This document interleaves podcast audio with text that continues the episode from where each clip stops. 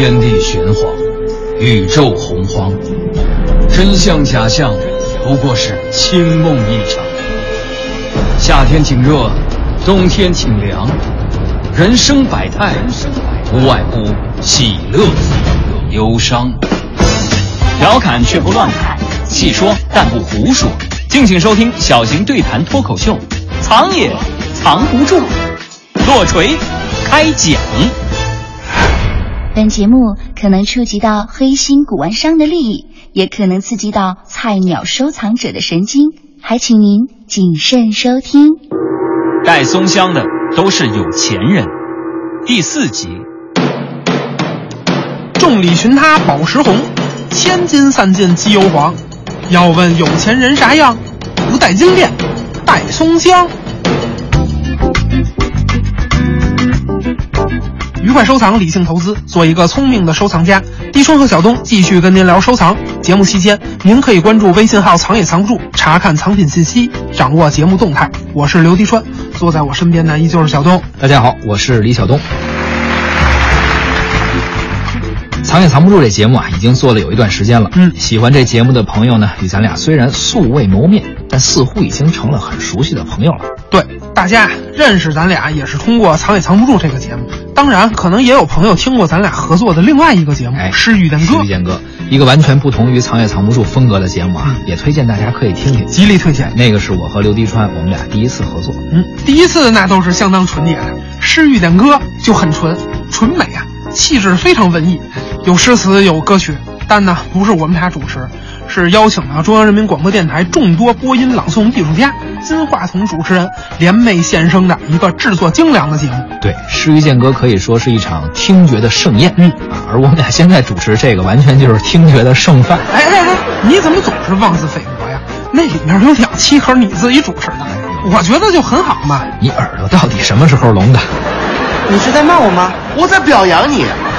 而为什么会做这么一档跟诗歌和音乐有关的节目呢？主要因为滴川老师是一个青年诗人。你又乱讲，不是我说的啊，中国广播报上可有一期就这么介绍的，青年诗人刘迪川呀。人家说的是著名青年诗人，你怎么还少俩字儿啊？你是不是该吃药了？哼，你咋知道啊？那为什么诗歌要和音乐相遇呢？哎，这我得介绍一下了。小东老师啊，其实他不是一个主持人哦，他是一二手的音乐家。怎么还二手？音乐家有二手的吗？当然啦，哎，我知道的音乐家那都是二手。你看啊，弹钢琴好不好？这算不算音乐家啊？那弹得好的肯定算是钢琴家呀，音乐家呀。哎，那不就结了吗？弹钢琴你得用两只手吧？合着这么个二手音乐家，那可不吗？不过啊，小东老师他不是弹钢琴的，他是弹吉他的音乐家。学过两年级的，不过音乐家咱谈不上啊，顶多就是个爱好者。哎，没关系，您别客气，简直不如撞日，我看就这样吧。就今天，在这个场合下，在我们的节目录制现场，这都没在千千万万名千听众的耳畔，我这没带乐器啊。就不请您出来献丑了。你们诗歌界都这么捧人是吗？哎，这次不弹琴，不代表以后没机会。这次主要是想请您，请小钟老师给我们讲讲音乐。那更不能了，咱这节目是以艺术品收藏品为切入点的，这又不是音乐节目，讲什么音乐史啊？不不不，也不能算音乐史吧，应该是一个与音乐有关的历史故事。哦，这音乐和咱们要聊的古代蜜蜡雕刻题材有关，与海清和天鹅有关。我记得叫海清拿天鹅。海清和天鹅有什么关系？天鹅是几线演员，人海清可是著名影视演员。哎，对对对，还忘了介绍呢。小东老师其实还是一二手演员呢，跟海清老师还演过对手戏呢，叫《抹布女也有春天》。哎，您只要坚持看到第二集，就能看到小东老师的身影了。哎，也就是第二集，因为第三集我就杀青了。哦，怎么后头不演了？这剧组给出的官方解释说，多我一份盒饭呀，这预算就超了。哎呦，您吃的够多的。后来呢？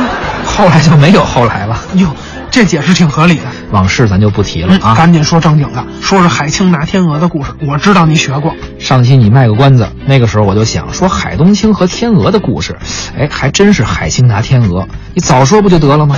早说早说，你又给抄下来了。我这回可学聪明了。没问题，这大学时候考试啊，咱都背过。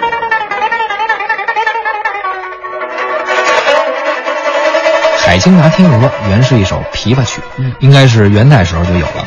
元代有个叫杨允福的人，他写了本书叫《栾经杂咏》，有这么一句诗：“为爱琵琶调有情，月高未放酒杯停，新香翻得凉州曲，弹出天鹅碧海青。哎，为爱琵琶调友情这句啊，说用琵琶演奏的，而最后一句弹出天鹅碧海青，这不就是海清拿天鹅吗？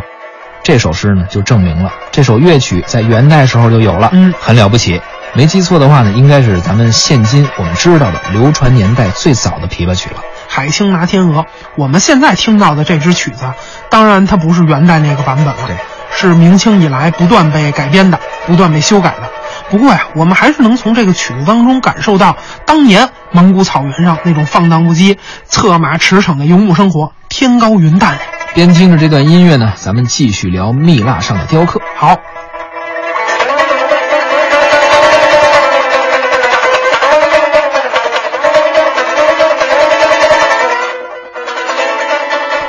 西域的乐器啊，真是神秘而高亢。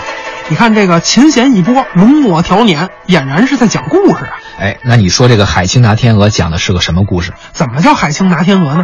海清是海东青，它的原型啊，其实就是鹰，草原上的鹰，是牧民的伙伴，牧民的帮手啊。新疆呢，现在还有牧民训练鹰，这也是很古老的习俗了。对，这海清拿天鹅呀，拿其实就是抓，嗯就是海东青，也就是鹰，呃，被训练过的鹰，它来捕获天鹅。那它是怎么捕获的呢？这个音乐其实讲的就是这么个故事。哎，我看你也可以转行成一个二手的音乐家了。唇是枪，舌是剑，拆穿收藏市场一百个伪概念，大话文玩世界三百种没文化。敬请收听小型收藏对谈脱口秀，藏也藏不住之带松香的都是有钱人。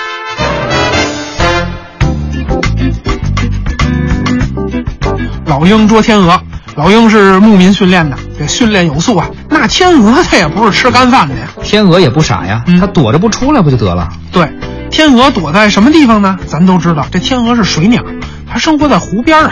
八百年前，有这么一个风和日丽的早上，牧民早上吃点羊肉啊，喝点奶茶呀，出发，骑着马，哎，肩膀上搁着个小宠物老鹰啊，也就是海东青，嘛呢？上湖边打猎去了。你说这牧民，咱今儿打点什么？打天鹅呗。哎，可是这天鹅都躲在湖边茂密的芦苇丛里，这都瞧不见呀。那养这老鹰干嘛的？老鹰也看不见吗？当然了，躲着呢，谁也看不见啊。那怎么办呢？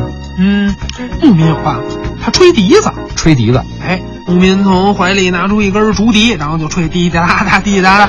他一吹，天鹅高兴了，就从这个芦苇里扑腾腾就飞出来了。这天鹅懂音乐呀，有艺术细胞。哎，天鹅湖嘛，如此高雅的动物，一听音乐高兴，然后飞出来瞧瞧吧。到了天上，那就无处遁形了。于是牧民就放老鹰，也就是海东青啊，让海东青去捕获天鹅去了。说这牧民可太坏了啊！利用天鹅爱听音乐，肆意捕杀文艺青年！天鹅哪有老鹰飞得快呀？而且这天鹅这么单纯善良，真是很傻很天真，这就算是为艺术献身了。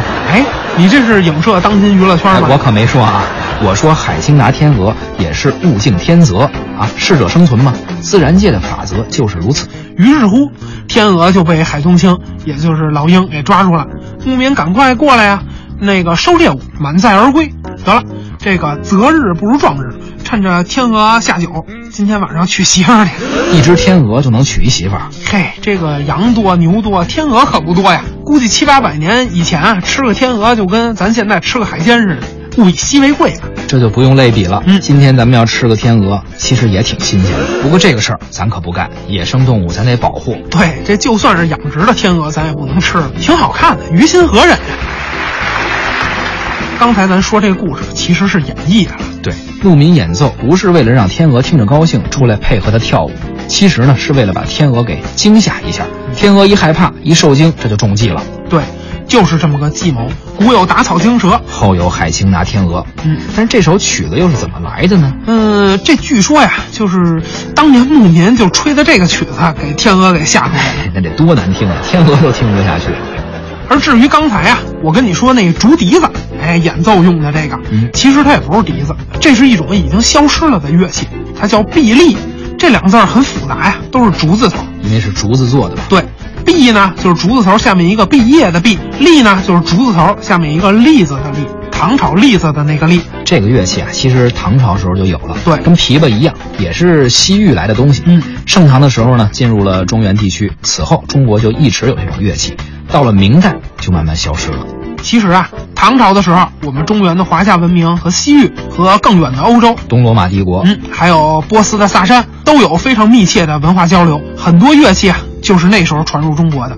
以后有机会咱慢慢聊。你看啊，一块小小的蜜蜡，辽金的，嗯一只海东青，一只天鹅，它背后隐藏着是当时中国的北方游牧民族的生活方式，而且这种生活方式呢，还跟音乐史、跟艺术史都串在一起了。对我们说啊，《海星拿天鹅》这个琵琶曲虽然成于元朝，不过元朝之前，契丹呀、女真呀，还有蒙古族这些北方游牧民族都流行着这种用海东青，也就是训练过的老鹰来捕获天鹅的这种生活方式。嗯，同样的，海东青也是他们共同的图腾。这个现象比较有意思。嗯，不同的民族啊，他们民族不同，但是生活的环境比较相似，甚至就是相同。嗯所以生活方式也都一样，图腾也都一样了。哎，语言不同，叫法不一样，但是东西都是那么个东西。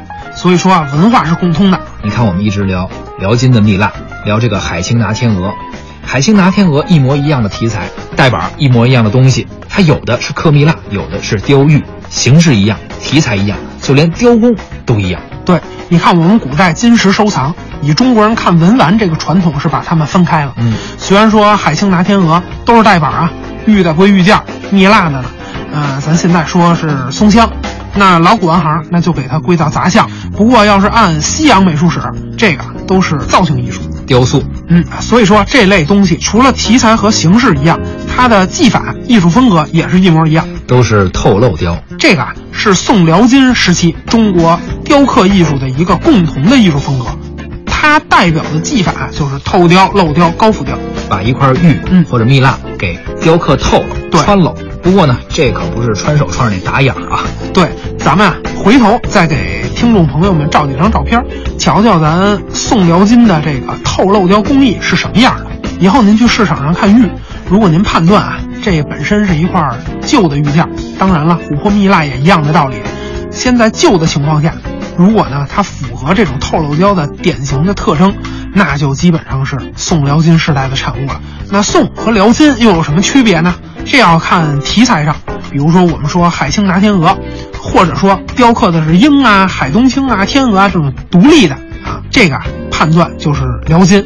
因为呢，宋是农耕文明，是商业文明，它不崇尚这个。好比要是透漏雕的池莲童子，那就判断是宋代的了。旷世上元佳节近，华灯万点看莲童，就是一小孩儿拿着一个莲蓬头，这么个池莲童子。嗯，也是多子多福啊。这个不光玉件上有啊，其实我看金银器啊、铜镜上也有这种题材。嗯，包括还有双鱼，两条鱼啊，这个啊也是定成宋代就比定成辽金更合适。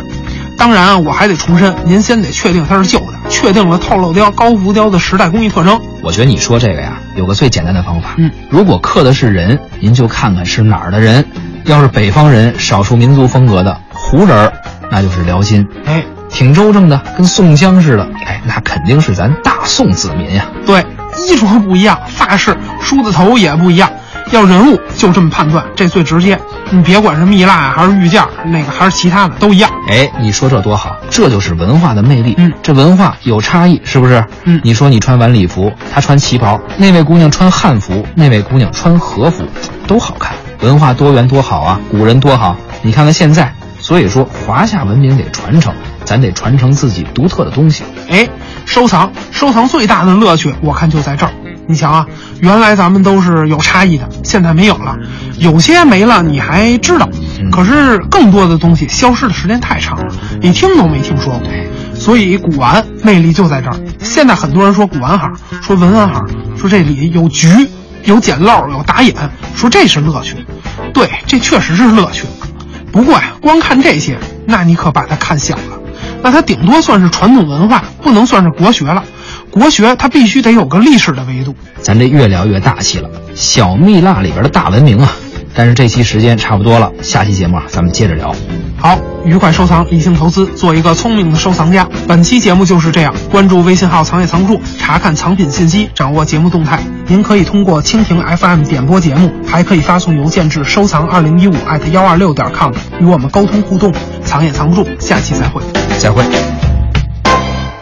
老鹰抓天鹅，老鹰是训练有素，不过天鹅那也不是吃软饭的，合着天鹅不用傍着高富帅是吧？什什么意思？那叫吃干饭的。不是，那我说的。你说吃软饭的。哦哦哦，哎。